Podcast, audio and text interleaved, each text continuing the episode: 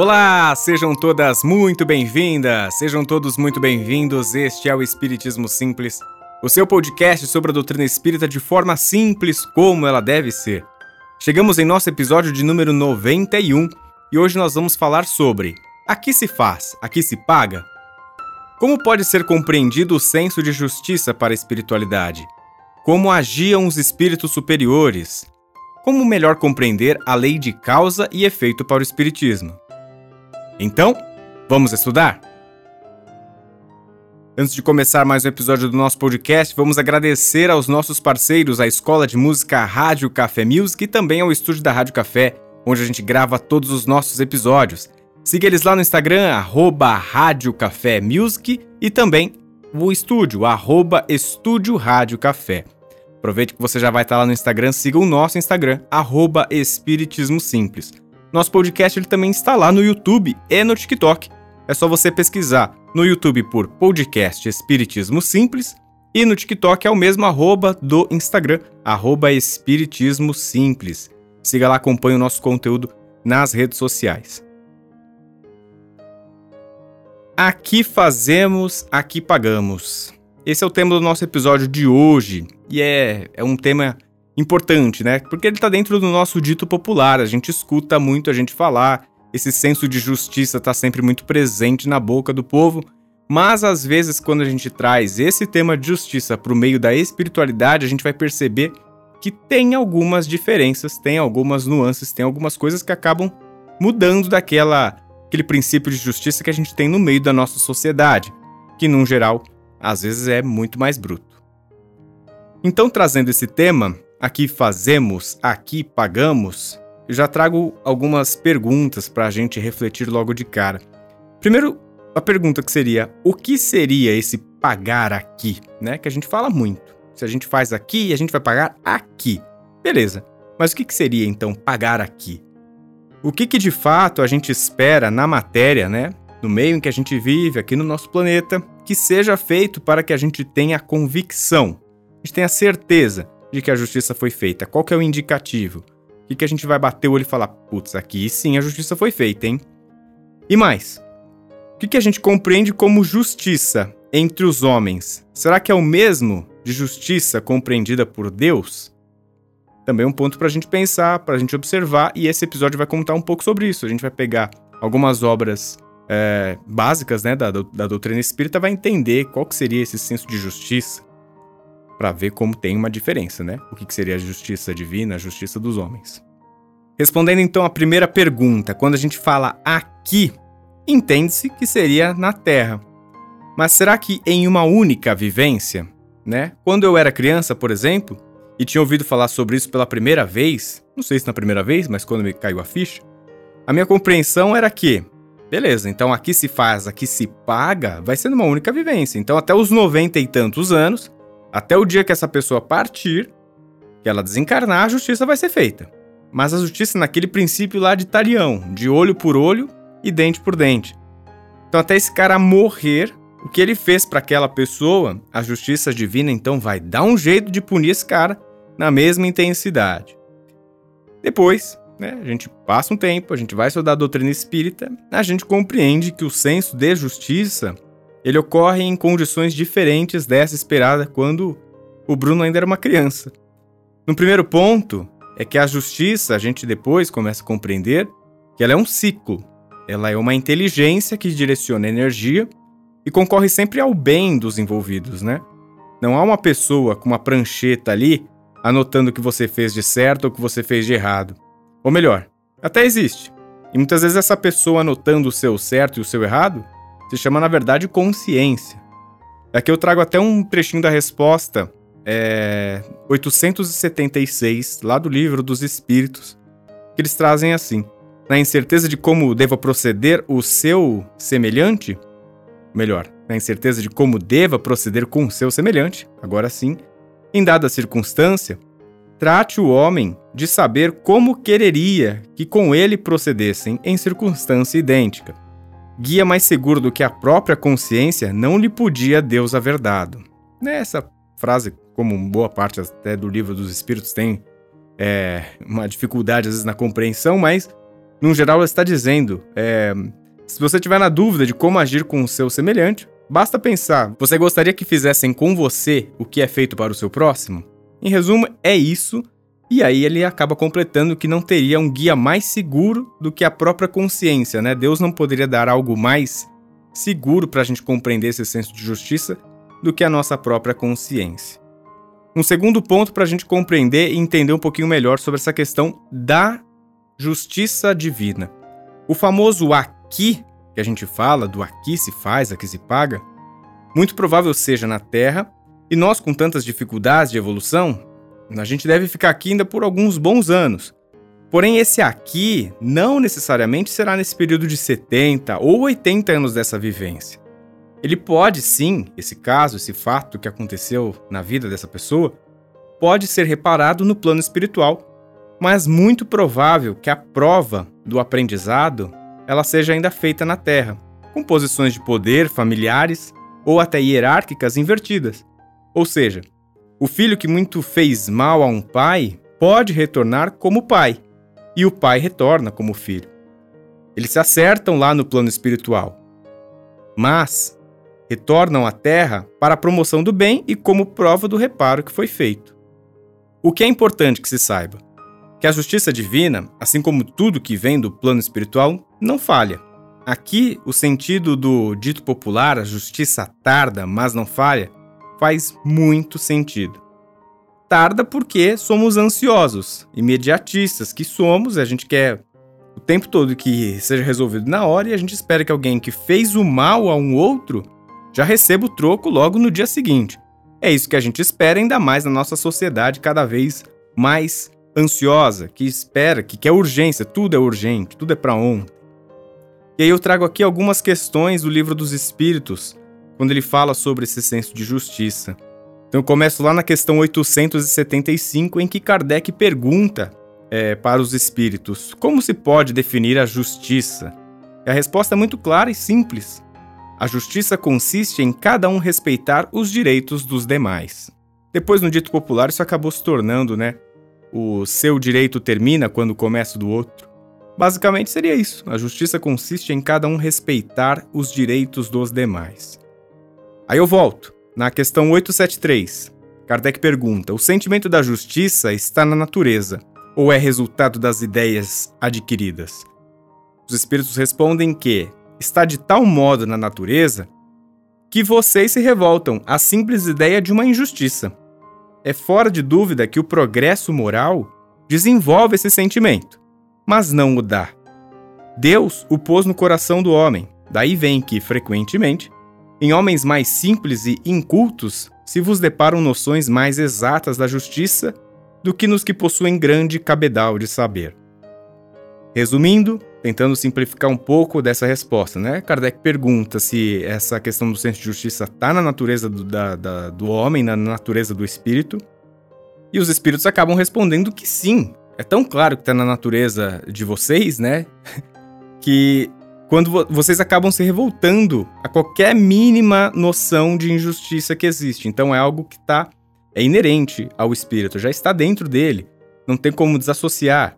Então é fora de dúvida que o progresso moral ele desenvolve esse sentimento. Então, o senso de justiça ou da injustiça, no caso aqui da justiça, é, é muito claro que o progresso moral, então, quanto que a gente vai melhorando o nosso senso, é, tanto o aspecto intelectual, o aspecto moral, isso vai sendo desenvolvido, o senso de justiça vai sendo desenvolvido, mas não é ele que nos dá exatamente. Deus o pôs no coração do homem, então a gente vem com esse senso de justiça mas a gente depois aprimora, aí sim o progresso moral. Daí vem que, frequentemente, em homens mais simples e incultos, se vos deparam noções mais exatas de justiça do que nos que possuem grande cabedal de saber. Está aqui explicando os espíritos que, como já vem dentro da gente, a gente pode é, apenas dar um. É, melhorar de acordo com o nosso progresso moral, não significa que pessoas mais cultas ou mais estudadas ou que tenham qualquer progresso moral necessariamente vai ter um senso de justiça maior do que as pessoas mais simples, porque já está dentro da gente, já está incutido. Questão 874, Kardec pergunta: sendo a justiça uma lei da natureza, Como se explica que os homens a entendam de modos tão diferentes, considerando uns justo o que a outros parece injusto? Resposta dos espíritos: é porque a esse sentimento se misturam paixões que o alteram, como sucede à maior parte dos outros sentimentos naturais, fazendo que os homens vejam as coisas por um prisma falso. Ou seja, aqui a gente coloca nossas paixões. O que um compreende como muito justo, o outro compreende como muito injusto. Isso porque a nossa bagagem pode ser que no meio desse caminho todo ela é alterada. Na origem, o senso de justiça ele é puro. Com o tempo, as nossas paixões alteram isso. E aqui eu abro até um parênteses, pensando aqui nesse período que a gente até está vivendo no nosso país. A gente pensando num período é, conturbado politicamente, que a gente vive um período eleitoral. Para uma pessoa, ela tem a certeza que se ela for por um caminho A, ali está a justiça. E a outra tem a certeza que a justiça está no caminho B. Então, há sim uma noção diferente entre si.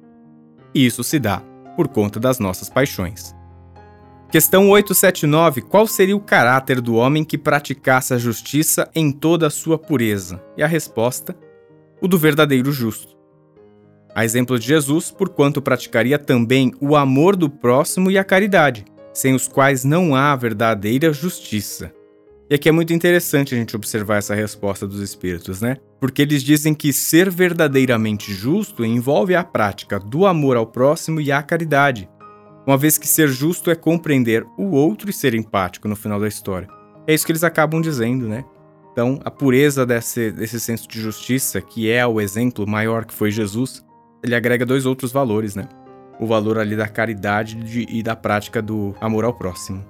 O senso de justiça para o Espiritismo é amplamente relacionado com essa questão da lei de causa e efeito. Isso com certeza você já deve ter ouvido falar muitas vezes. A lei de causa e efeito. Qualquer palestra espírita, acho que o palestrante fala umas 15 vezes isso.